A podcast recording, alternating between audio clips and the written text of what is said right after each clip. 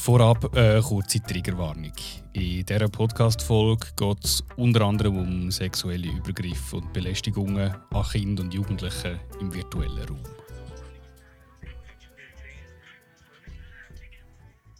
Nee, ich, ich muss weg. Ich finde das eklig. Sorry. Kannst du mir bitte nicht so nahe kommen? Wieso wirst du groß? Hey, geh weg.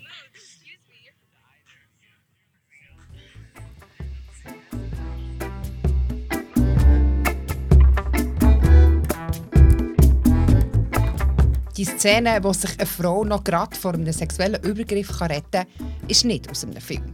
Sie ist real so passiert. In einem virtuellen Chatroom. Im sogenannten Metaverse. Am neuesten Streich von Facebook, wo ja eben neu Meta heisst.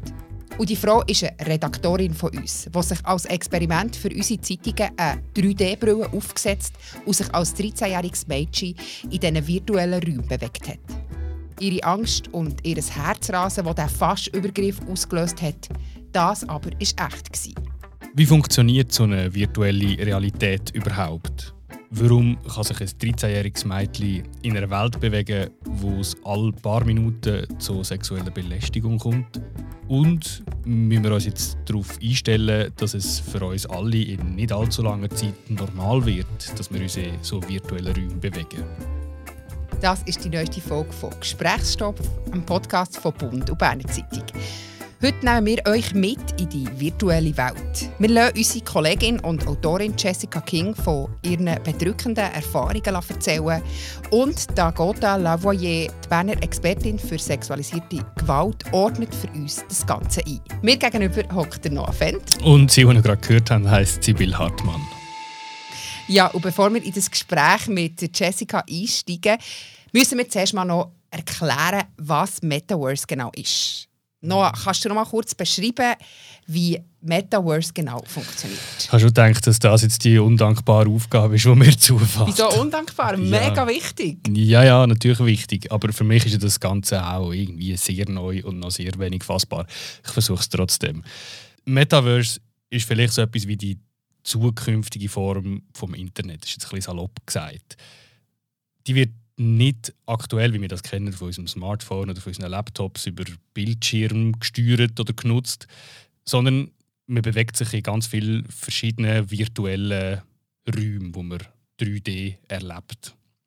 Es ist also wie eine Art des, ja, virtuelles Paralleluniversum, wo man sich mit äh, so Virtual Reality Brillen drin bewegt Nutzerinnen und Nutzer die schaffen sich Avatar, also wie so künstliche Figuren, wo, wir, wo sie sich damit in diesen Welten bewegen. Dort treffen sie dann eben andere Avatare von anderen Nutzerinnen und Nutzern, mit denen können sie interagieren. Es gibt Veranstaltungen, Konzerte, man kann sogar Häuser kaufen, man kann shoppen, man kann Games spielen.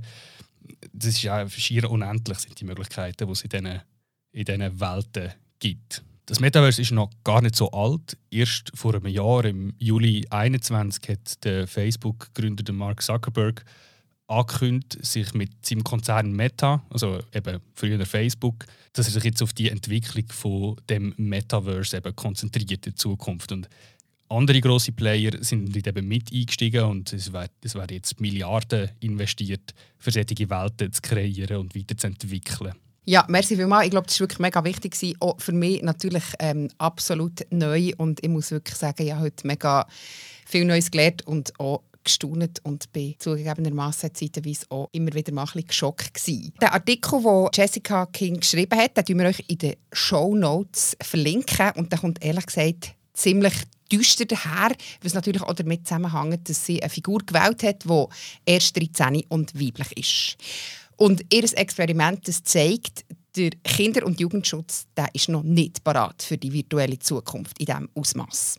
Wir haben unsere Kollegin Jessica King, die übrigens eben für das Kulturressort schreibt, auf der Redaktion von Bund und Berner Zeitung, vor dem Interview bei uns im Studio noch einmal die Virtual Reality Brille anlegen und sie ist dann noch einmal kurz in zwei so virtuelle Chatrooms eintreten und in beiden ist es nur wenige Minuten gegangen, bis es zu sehr unangenehmen Situationen kam.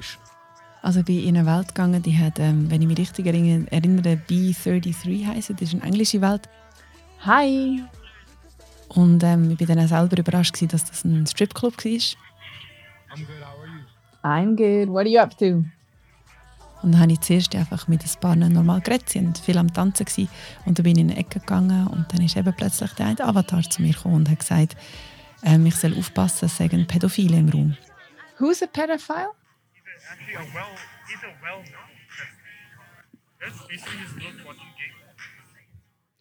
So you're telling me one of the people here is a pedophile?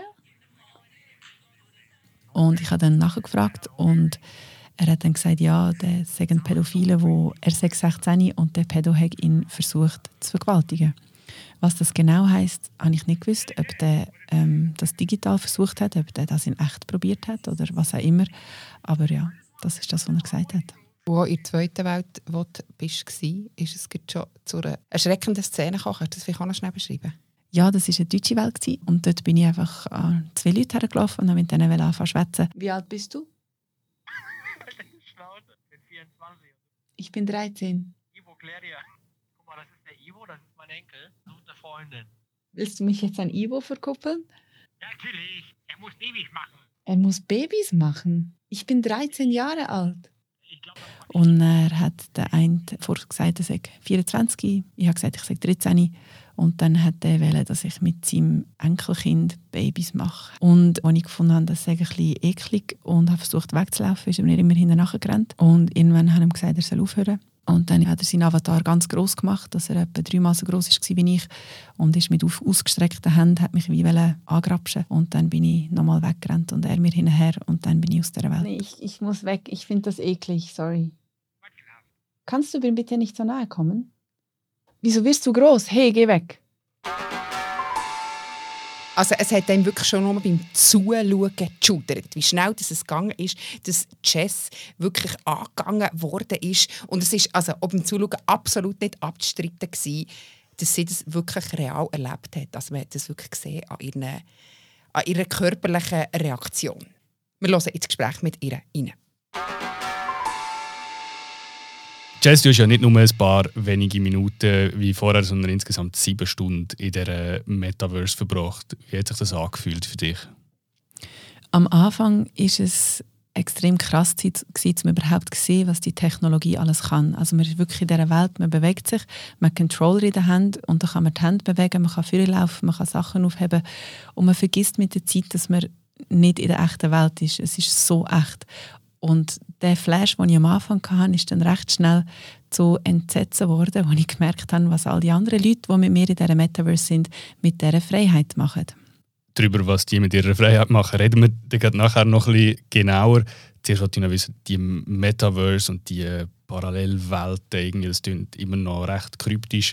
Vielleicht kannst du bisschen konkreter beschreiben. Du bist ja in den verschiedenen virtuellen Welten. Gewesen. Was gibt es da für Möglichkeiten und für welche hast du dich entschieden in deinem Experiment? Genau, Metaverse ist wie eine, eine, Zukunft vom Internet, wo noch in den Kinderschuhen steckt. Und eigentlich ist es wie eine, eine virtuelle Realität, so eine 3D-Welt, wo man reinkommt, wo immersiv ist, wo man also wirklich voll drin ist. Und da gibt es viele verschiedene Welten. Facebook zum Beispiel ist, äh, hat verschiedene Welten gebaut. Und ich bin ähm, mit der Facebook-Version, mit der Metaverse rein und bin dann in diverse von der Welten dort rein, so Chatrooms auf eine Art, wo man reingehen kann, wo man zusammen kann reden kann, spielen etc. Und die Welten sind mega unterschiedlich. Also da ist zum Beispiel eine Bar auf der Dachterrasse, wo es Jacuzzis hat und Palmen, wo dann alle die Jacuzzis zusammenhängen und reden. Und dann gibt es aber auch einsame Inseln, die voller Katzen sind, wo man dann durch die Katzen kann laufen kann oder japanische Pagode. Also es gibt nichts, was es nicht gibt. Es ist krass. Und eben, du kannst alles, ähm, drückst einen Knopf und dann lässt die Welt und dann bist du dort drin und siehst alles, als wäre es echt und hörst alles, als wäre es echt. Du hast gesagt, die Welten sind immersiv. Was heißt das? Das heißt, dass ähm, wenn man die Brille anhat, so eine VR-Brille, die ähm, über den Kopf gestülpt wird und dann, wenn ich meinen Kopf nach links drehe, drehe ich mich auch in der Welt nach links und wenn ich laufe, laufe ich auch in der Welt führen. Und das heißt eben, es ist, man vergisst, dass es digital ist und man hat wirklich das Gefühl, das ist echt. Und die anderen Leute, die sich auch in diesen virtuellen Welten bewegen, die sehen dich als ein Avatar, oder? Genau, die sehen mich als eine künstliche Figur. Ich kann auswählen, wie die aussieht. Ich kann das auch immer wieder ändern. Es gibt auch Leute, die so teure Avatare kaufen, die es nur die dann haben für x Tausende Franken. Ich habe das natürlich nicht gemacht, sondern einfach einen Standard-Avatar gebraucht. okay, be bevor wir jetzt da irgendwie jetzt weiter in die Metaverse-Details reingehen, warum hast du überhaupt das Experiment gemacht? Man liest immer wieder davon, dass Metaverse wird kommen, wie viele Milliarden das zum Beispiel Meta, ehemals Facebook, in das reinpumpt und die sind überzeugt, dass kommt. Ich finde schon diverse Aspekte von der jetzigen digitalen Möglichkeiten relativ verstörend und werden auch nicht wahnsinnig gut reguliert. Und dann hat es mich Wunder genommen, wie wird das sein in dieser neuen, äh, neuen digitalen Realität, wo doch so viel mehr möglich ist. Ja, du schreibst von sieben verstörenden Stunden, die du erlebt hast bei deinem Experiment. Was war so verstörend daran? Verstörend war vor allem, um zu sehen, wie einfach permanent, also zum Erleben, wie permanent Grenzen überschritten werden. Man geht eigentlich in die Räume rein und dann gibt es einen Code of Conduct, also Anleitungen. Man darf nicht äh, rassistische oder sexistische Sachen sagen, man darf nicht übergriffig werden etc. Man klickt OK und das beachtet einfach niemand. Also man kommt dann rein und ich habe so viel erlebt, dass Avatare mit männlichen Stimmen halt nur in diesen Fällen auf mich zugekommen sind. Mich wollen digital begrapschen, also mit den Händen gekommen sind nach vorne und dass teilweise eine ganze Reihe, also ein ganzer Ring von Männern um mich herum gestanden sind, die das machen wollten. Ich habe erlebt die rassistischsten Sachen, die man sich vorstellen kann. Ich habe erlebt auch, wie man mir gesagt hat, man steche ja auf 12- bis 13-jährige Mädchen. Und da sage ich, ja, perfekt. Ich war ja in diesem Selbstversuch ähm, extra ein 13-jähriges Mädchen. Gewesen. Und eben, ich könnte ewig weiterreden. Es ist im Schnitt 5, 6, 10 Minuten gegangen, bis der nächste digitale Übergriff passiert ist. Es ist mega schwierig zum, zum Nachvollziehen, wenn man, wenn man nicht drin ist. Wie fühlt sich das an? Also wirklich im Sinne von, von anfühlen, weil ich stelle mir jetzt einfach nur das Virtuelle vor. Also wie, wie ist dir das wirklich konkret dabei ergangen? Vielleicht kann ich das am besten mit einem Beispiel erklären. Ich bin einig ähm, eben mit meinem Avatar, dem 13-jährigen Mädchen, in einer, in einer Bar gewesen, und dann hat dort eine grosse Katze gehabt, die gesagt hat, ja, ich, er, er wollte eine sexuelle Handlung für mir vornehmen und ich bin dann weggelaufen und die Katze ist hinterher. Und dann habe ich mich versucht zu verstecken in so einem dunklen Ort in diesem Zimmer und dann ist die Katze in diesen dunklen Ort reingekommen und ist auf mich zugelaufen. Und das fühlt sich in dem Moment an, als wäre äh, der Avatar ist riesig gewesen, als würde der riesige Avatar in echt auf mich zulaufen. Und ich war in einer Ecke, gewesen, ich konnte nicht weg. Und ich bin einfach eingefroren. Und ich habe wirklich gemerkt, ich habe Herzrasen bekommen, meine Hände sind schwitzig geworden. Ich habe wirklich Angst gehabt in dem Moment. Und ich weiß auf eine Art, das ist virtuell, also ich gewusst, das ist nicht Realität, aber es ist so echt, es fühlt sich so echt an, dass, ja, ich habe Angst gehabt, wirklich Angst. Du hast vorhin gesagt, dass es eigentlich Regeln gibt, aber die Regeln werden ja die ganze Zeit offenbar nicht eingehalten und überschritten. Wie ist es denn überhaupt möglich, dass ein 13-jähriges Mädchen, das du dir ausgegeben hast, als sie überhaupt Zugang hat zu so etwas? Ja, also die Apps, sage ich mal, die ich gebraucht habe, die mir den Zugang zu dieser Welt ermöglicht haben, die sind alle freigegeben für ab 13. Facebook hat die ähm, als tauglich für 13-Jährige angesehen. Ähm, es gibt immer wieder Warnungen. Also ich bin zum Beispiel in eine Welt als 13-Jährige, wo ein Stripclub simuliert und dort steht ganz groß an der Wand, wenn du zu jung bist, solltest du nicht da sein, aber es kontrolliert niemand. Und die Übergriffe, es gibt Möglichkeiten, wie man sich kann wehren dagegen. Man kann die Leute blocken, man kann sie unsichtbar machen, man kann sie melden, dass sie gesperrt werden etc. Aber es hindert einem nicht daran, dass man das erlebt. Jetzt bist du nicht ein 13-jähriger Mädchen, sondern eine erwachsene Frau. Warum ist Metaverse für Jugendliche besonders gefährlich? Ja, diverse Gespräche geführt mit ähm, verschiedenen Expertinnen und Experten.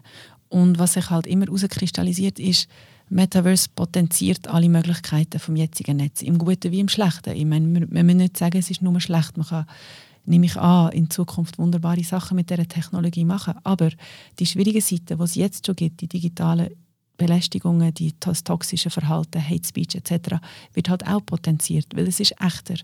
Und insofern sind auch die Gefährdungen für Jugendliche potenziert. Du hast äh, für die Text mit verschiedenen Stellen für Jugendschutz und Cyberkriminalität geredet. Wie, wie geht man in der Schweiz mit dem um aktuell? Es ist halt noch ein Nischenthema. Es ist erst am Anfang. Ähm, es hat noch nicht so viele User weltweit und in der Schweiz natürlich noch viel weniger. Und es ist auch überall dort, wo ich angefragt habe, dann auch als Randthema noch wahrgenommen worden. Kinderschutz Schweiz hat zum Beispiel gesagt, sie seien noch zu wenig versiert in diesem Thema, um Auskunft zu geben. Ähm, die Capo Bern, die ich noch angefragt habe, haben gefunden, ja, das sei eben, sie wissen, dass es Metaverse gibt, aber es sei halt ein Randthema. Metaverse ist also noch ein Randphänomen, sagen alle. Du hast aber vorher gesagt, es wird nicht ein Randphänomen bleiben. Also ich habe mit, auch dort mit Expertinnen und Experten geredet, die eigentlich alle gesagt haben, es wird kommen. Wie genau dass das wird aussehen, weiß niemand, weil das ist eben, im Moment sind es einfach, ist es einfach noch in den Kinderschuhen. Was kommen wird, ist eine Art von digitaler Welt, die immersiv ist und wo wir können interagieren damit auf eine andere Art als jetzt, wo wir das Internet auf einem Touchscreen haben, auf dem Handy oder auf dem Laptop. Das haben alle gesagt, wird kommen. Also es steht sogar in dem Text, dass es relativ bald eine Generation gibt, die Touchscreen gar nicht mehr so kennt, oder? Das ist die Einschätzung, ja. ja also es ja. ist ja auch so, wenn man schaut, wer besonders viel Geld gibt, alle grossen Konzerne, allem voran eben zum Beispiel Meta, ehemals Facebook, die geben Milliarden drin, um das zu entwickeln. Und es gibt schon eigene Währungen in der Metaverse, es gibt Häuser, wo Leute kaufen in dem Metaverse. Mhm. Also es ist wirklich, es wird enorm viel Geld reingepumpt. Und es ist ja bekanntlich aber nicht so, dass dann eben die grossen Konzerne gleichzeitig, wie sie ihre Welten aufbauen, auch einen wirklich wirksamen Kinder- und Jugendschutz aufbauen. Also man kann wahrscheinlich nicht darauf hoffen, dass die Unternehmen, die Konzerne selber dafür sorgen, dass ein 13-jähriges Mädchen wie du mit deinem Avatar warst, besser geschützt ist in Zukunft. Ja, das ist ja das Ironische, dass alle ähm, Konzerne, alle voran zum Beispiel der Mark Zuckerberg, hat gesagt, dass an erster Stelle die Sicherheit. Und das betonen all die grossen Player, wie wichtig das ist, nur passieren tut nichts. Und ähm, eines der Probleme ist, glaube ich, im Moment, so schätzen das auch die Expertinnen ein, die ich mit ihnen geredet habe, dass es einfach wichtiger ist, dass der eigene wirtschaftliche Erfolg wichtiger ist im Moment, weil es noch einmal entstehen ist, weil es einen Kampf darum gibt, wer wird die erfolgreichste Version von der Metaverse bringen. Und wer schaut denn für Kinder- und Jugendschutz? Das ist eine gute Frage. Das wird sich auch zeigen. Wenn irgendwann Metaverse und ein immersives Internet Normalität wird und wir das brauchen, wie wir heute das Internet und, oder soziale Netzwerke brauchen, wie wir heute Facebook und Instagram brauchen, nach deiner Erfahrung, die du gemacht hast in dem Experiment, wie schaust du dem persönlich entgegen? Dass vielleicht irgendwann wir uns alle in irgendwelchen Arten von Metaverses bewegen? Ehrlich gesagt macht mir der Gedanke recht Bauchweh. ich habe nicht schöne sieben Stunden dort verbracht. Es hat Momente, kurze, wo ich denke, okay, ich verstehe, was der Hype ist. Ich verstehe, dass das etwas auch Zauberhaftes kann sein kann. Ich habe zum Beispiel ähm, einmal auf, einer, auf einem Ross durch den Wald reiten und es war schon extrem schön. Gewesen. Und einmal habe ich zum Beispiel einen Sonnenuntergang gesehen, wo ich auf einer japanischen Pagoda gesessen bin und so Zeug. Das ist faszinierend, aber ähm, ich bin einfach überzeugt, dass die dunklen Seiten so viel gefährlicher sind in der Metaverse als im heutigen Internet. Und dem heutigen Internet gibt es schon zu viele Gefahren für Jugendliche, ähm, dass ich das Gefühl habe, das muss unbedingt angeschaut werden und zwar auch reguliert. Vielleicht braucht es auch neue Gesetze, bevor das, das wirklich gestartet wird hätte ich Kinder, ich würde sie im Moment nicht ins Metaverse lassen. Keine Chance. Jetzt haben wir bis jetzt ja vor allem über sehr äh, erschreckende Seiten geredet von dem immersiven Internet, von der Metaverse. Gibt es konkrete Beispiele, wo man auch sagen könnte, okay, auf diese Art und Weise könnten wir alle von Metaverse profitieren oder dort könnte es sehr nützlich sein? Durchaus, ja. Es gibt also ein kleines Beispiel ist, dass wir, was wir im Moment als Zoom-Sitzungen machen, zum Beispiel, wenn jemand im Homeoffice ist oder auf dem anderen Ende der Welt irgendwo, dass wir das mit Avataren machen können, dass man sich also wirklich sieht, dass man zusammen in einem digitalen Raum ist, dass man zusammen arbeiten kann. Oder meine Tante wohnt zum Beispiel in Neuseeland wenn wir ähm, könnten eine digitale Welt schaffen wo wir beide zusammen können spazieren können, zusammen können reden beide nebeneinander, wir sehen uns, wir sehen unsere Bewegungen. Das ist schon, gibt schon viele Möglichkeiten, wo ich auch das Gefühl habe, könnte schön sein, was da entsteht. Das Experiment von der Jessica King im Metaverse das hat auch für Gesprächsstoff gesorgt unter den Leserinnen und Lesern. Wir hören kurz rein, was sie dazu zu sagen haben. Der Manu Huber schreibt, wow, als ob wir im realen Leben nicht genug Probleme zu lösen hätten. Wir müssen uns doch nicht noch künstlich neu schaffen. Ah, Marty schreibt, am Zuckerberg seine Firma scheint wie üblich zuerst nach dem Motto «Alles geht» ein Produkt auf den Markt zu schmeißen, um zu schauen, wie er damit durchkommt.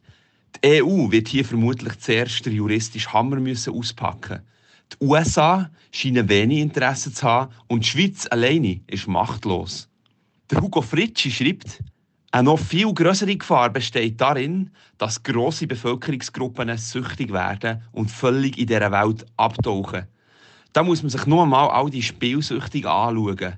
Auf uns rollt eine Welle von Meta-Zombies zu digitale und virtuelle Welten und äh, sexuelle Übergriffe äh, oder Belästigungen in diesen Welten, das ist äh, ein grosses Thema, das ist ein wichtiges Thema und über das hast du, Sibyl, heute auch noch mit der Agota Lavoyer geredet. Sie ist eine renommierte Berner Expertin für sexualisierte Gewalt, hat lange als Beraterin in der Opferhilfe geschafft, unter anderem mit der Stadtberner Fachstelle Lantana.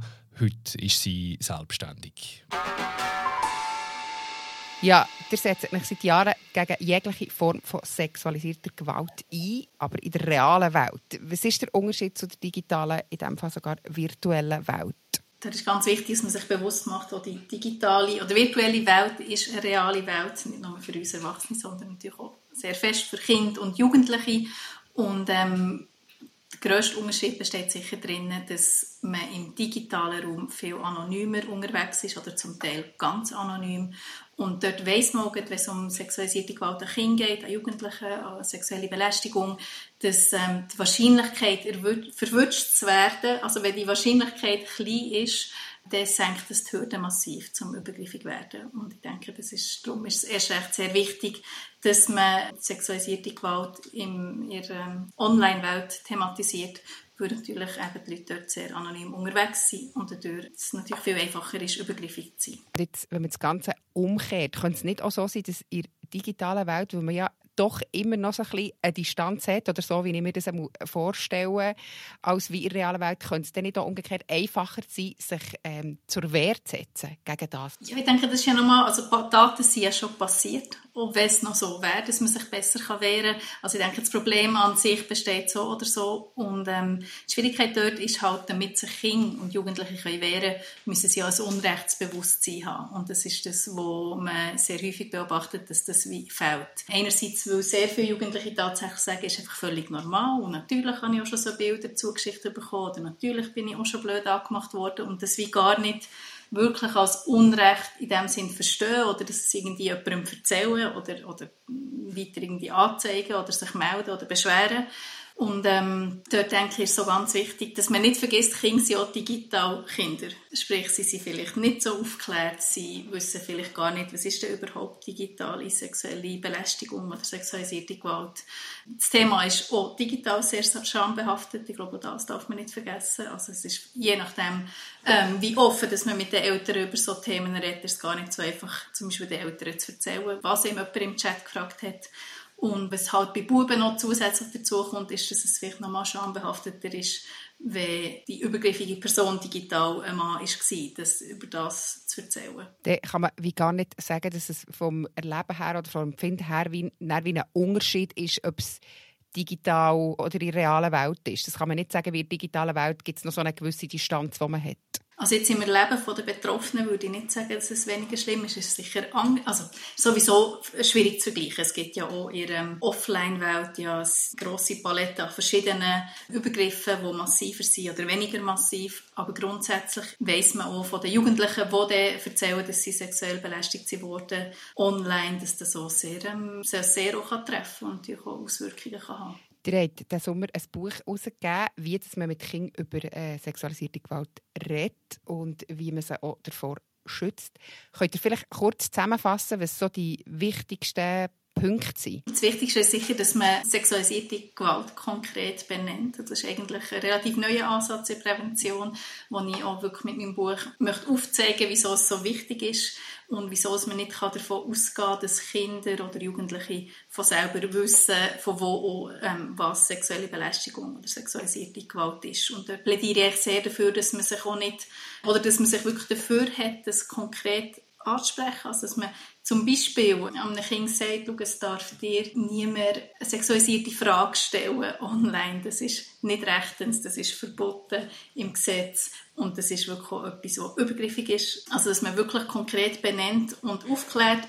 Und ich plädiere auch sehr dafür, dass man das in den Alltag einbettet. Also, dass man das ähm, wirklich regelmäßig zum Gespräch macht ganz ähm, unaufgeregt, so dass es weder für die Jugendlichen oder Kinder unangenehm ist, noch für die Eltern. Und vielleicht noch so als dritter Punkt, was ich wahnsinnig wichtig finde, ist, dass man trotz der Aufklärung sich bewusst macht, als Erwachsene oder als Eltern, dass mehr Erwachsene zuständig sind für den Schutz der Kinder. Also dass das nicht etwas ist, wo wir an Kinder delegieren können, im Sinne von, ja, jetzt habe ich dich aufgeklärt, jetzt weisst du, was man darf und was man nicht darf oder was andere dürfen und jetzt, jetzt weisst du, wie du dich richtig verhalten musst. Weil das wäre ja wiederum äh, nehmen wir ja auch kleine Täter-Opfer-Umkehr, als wären jetzt die Betroffenen oder potenziell Betroffenen für zuständig, sich selber zu schützen. Und dort denke ich wirklich, ist ganz wichtig, dass immer noch ich gibt, zum Beispiel als Mutter oder als Vater zuständig bin, um zu schauen, dass mein Kind ein München nicht muss bekommen muss, das ihm unwohl ist dabei, oder eine Umarmung, oder ähm, jemand in meinem Schoss sitzen, was es nicht will. Und das Gleiche auch online, dass man dort wirklich den Kindern auch hilft, ähm, sich Hilfe zu holen. Aber was ist vielleicht noch so ein bisschen der, der Unterschied? Kann man das wirklich eins zu eins transferieren ins Internet, in, in die Online-Welt? Oder was kommt da noch dazu? Also sehr vieles kann man natürlich auch sehr gut übernehmen. Ich denke, was dort sicher dazu kommt, ist, dass ähm, viele Kinder manchmal vergessen, dass äh, die Online-Welt nicht ein rechtsfreier Raum ist. Also weder eben für andere Menschen, die sich äh, mit dem Internet tummeln, noch für sie selber. Also, dass sie wirklich auch rechtlich aufgeklärt sind darüber, weil Kinder ähm, ja oft auch das Gefühl haben, ja, ich bin ja auch anonym unterwegs oder mit einem Pseudonym, dann kann ich ja auch ein bisschen äh, vielleicht Zeichen machen oder etwas Beleidigendes jemandem schreiben und dass sie dort wirklich sich auch bewusst machen, hey, das ist, ähm, dass sie schlussendlich auch ähm, reale Menschen, mit denen, wo du chattest, also du darfst nicht alles ich denke wirklich auch die Aufklärung, auch was ähm, jetzt Pornografie anbelangt oder eben auch zu überkommen oder zu verschicken von pornografischen Videos oder Fotos oder eigenen Nacktfotos, wo man wirklich auch Kinder muss rechtlich darüber aufklären und ich kann davon ausgehen, das, sie dann, das wissen sie oder das haben sie mitbekommen. Oder schlimmer noch, so etwas machen sie doch nicht, also muss ich das nicht thematisieren. Und dann schon auch, also ich denke auch dort konkret benennen, was heisst das, sexuell belästigt werden, zum Beispiel jetzt in einem Chat also, dass man wirklich ganz konkrete Beispiele anschaut. Wie ist denn das? Darf dir jemand fragen oder darf dir jemand erzählen, dass er sich gerne tut, ähm, intim streicheln zum Einschlafen? Oder ist das Belästigung? Da bin ich jetzt nicht so sicher, ob Kinder, die jetzt noch nie darüber geredet haben oder etwas gelernt haben darüber, dass sie wissen, dass das nicht okay ist. Die würden vielleicht sagen, das ist jetzt ein bisschen komisch oder das ist lustig, das ist peinlich aber nicht, dass das ähm, belästigend ist oder wirklich sexu sexuelle Belästigung ist. Sollte man sich dann im konkreten Fall auch mal das Kind direkt ähm, bei so etwas begleiten, für, für dass man das besser aufklären kann? Unbedingt. Und dort ähm, höre ich immer wieder von Eltern, die sagen, ja, mein Kind ist so viel weiter online und oh, die, ich kann gar nicht mithalten mit all den neuen Apps und Sachen, die es gibt. Und dort denke ich, wir müssen mithalten. Also, sobald wir den Kindern erlauben, die neuen Apps zu brauchen, und dort bin ich sehr dafür, also dort denke ich, verbieten bringt überhaupt nichts, dann nehmen sie andere Geräte, die sie zur Verfügung haben oder die Kollegen haben und gehen so auf die Apps sondern dass man wirklich ähm, sich halt darum tut. Und ich bin auch nicht immer auf dem Laufenden oder die Kinder sind da wirklich schneller, aber dann kann man dann wirklich auch mit dem Kind ansetzen und sagen, hey, erklär mir das doch mal. Oder du Snapchat, das habe ich selber nie gebraucht, kannst mir mal zeigen, wie das funktioniert. Und wirklich auch sich aufklären von den Kindern. Und dort habe ich die Erfahrung, dass Kinder und auch Jugendliche gerne ExpertInnen sind, auch für ihre Eltern. Und gleichzeitig hat man die Situation, dass man mit dem Kind dort hockt, dass man auch ähm, das Thema aufgreifen kann, je nachdem eben auch etwas sieht, die man ansprechen kann. Und je nach Alter des Kindes würde ich definitiv auch sagen, würde ich das Kind auch nicht allein chatten und nicht im Sinne dass man es kontrolliert und schaut, was schreibst du alles oder was wird dir geschrieben, sondern dass man wirklich auch sagt, schau, ich möchte, dass, wenn du äh, chatten in diesem Game, dann macht das im Wohnzimmer, dass man wie auch im Auge behalten wie geht es dem Kind dabei, wie ist seine Reaktion, geht es ihm gut, gibt es irgendetwas zum Besprechen, und nicht, dass das Kind im stillen Kämmerchen machen und bis sie rauskommen, ja, oder ist man vielleicht selber gar nicht um oder hat gar keine Zeit mehr, das anzusprechen. Ihr habt jetzt schon ganz viele Beispiele erzählt. Ihr seid ja selber Mutter von vier Kindern. Was gebt ihr euren Kindern mit, wenn es um die digitale und die virtuelle Welt geht? Jetzt weiss ich gar nicht, ob ich da noch etwas dazufügen kann zu den Sachen, die ich gesagt habe. Ich glaube, was ganz wichtig ist, ist, dass wir uns wirklich bewusst machen, eben, die digitale Welt ist genauso eine reale Welt. Also für uns Erwachsene, ja, abgesehen davon. Und genauso auch für Kinder und Jugendliche und halt wirklich schon in einem viel früheren Alter als bei uns. Und dort finde ich es wirklich wichtig, dass man das nicht verteufelt oder findet, ah, früher war alles besser ohne Handys, sondern ja, heute haben jugendliche Handys oder zum Teil auch schon Kinder. Und ähm, wichtiger als das zu verteufeln, ist, dass man sie wirklich auch aufklärt und begleitet und vor allem nicht allein lässt in diesem digitalen Raum, wo es halt sehr viel Tolles gibt und auch sehr viel Problematisches. Ja, gerade eine von Ihren letzten Aussagen, dass man als Eltern ja nicht einfach so sagen, ja gut, komm, ich bin einfach eh zahlt für das und meine Kinder kommen da besser draus im Netz, sondern dass man sich als Mutter oder Vater unbedingt Zeit nehmen und mit den Kindern herhockt und wirklich die virtuellen Welten auch lernt kennen und so die Kinder wirklich auch kann betreuen kann. Das finde ich wirklich so fast, fast das, was mir am meisten geblieben ist und wo ich mir wirklich auch zu Herzen nehmen Und ich meine, man will ja auch sonst, also ich will ja immer wissen, wo das meine Tochter hergeht. Oder ist also ein Standardspruch von Eltern, ich will einfach wenigstens wissen, wo du bist. Sag mir einfach, wo du hergehst und wenn du zurückkommst. Und ich, ich will ja mein Kind nicht einfach in irgendeine virtuelle Welt schicken. Und wenn ich so etwas höre oder lese, erst recht nicht. Der eingängigste Satz für mich und vielleicht auch der wichtigste ist wahrscheinlich ausgerechnet der banalste, wo sie gesagt hat, die digitale Welt, der virtuelle Raum, ist eine reale Welt und ist ein realer Raum für ganz viele von uns. Und es wird es auch immer mehr zum normalen Raum, je mehr dass wir uns in diesen digitalen Räumen halt bewegen.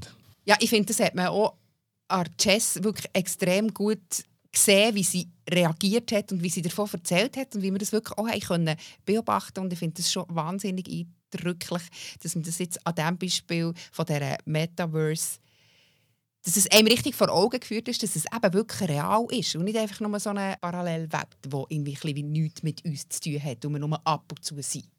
Es war ein eindrücklicher und für mich auch lehrreicher Ausflug in so das Metaverse, das ich in dieser konkreten Form noch nicht habe kennengelernt und äh, an dieser Stelle auch noch eine Leseempfehlung für den Text von der Jessica King, den ihr in den Show Notes findet. Und was sie ganz am Schluss noch gesagt hat, macht ja auch noch so ein bisschen Hoffnung, dass man dann plötzlich einfach vielleicht, wie sie gesagt hat, mit einer Verwandten aus Neuseeland zusammen kann spazieren Also es macht ja auch neue Welten auf, die einem als andere als Angst machen, sondern die einem auch äh, Freude werden bereiten und werden äh, Bereicherung sein. Also diesen Teil wird es auf jeden Fall auch geben. Vielleicht nehmen wir irgendwann den Podcast nur noch über unsere Avatars auf, wer weiß. Ja, und dieser Podcast hier, die neueste Folge, die ist noch ganz klassisch hier im Studio aufgenommen worden und die Virtual Reality Brille, die ist einfach nebendran gelegen oder ist vorher genutzt worden. Danke vielmals für zuzuhören. Wir freuen uns wie immer über Feedback von euch. Meldet euch doch bei uns unter podcast.bern.tamedia.ch. Die nächste Folge von Gesprächsstoff gibt es dann in zwei Wochen wieder. Bis dann, gute Zeit. Moderation und Produktion Sibyl Hartmann und Noah Fend. Sound Anne Hebise. Stimme Christian Hedrli.